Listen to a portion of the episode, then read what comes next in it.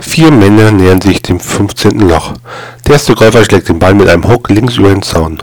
Der Ball fliegt auf die Straße, springt dort auf, trifft einen vorübergehenden Linienbutsch, klatscht von diesem ab und springt direkt auf das Grün.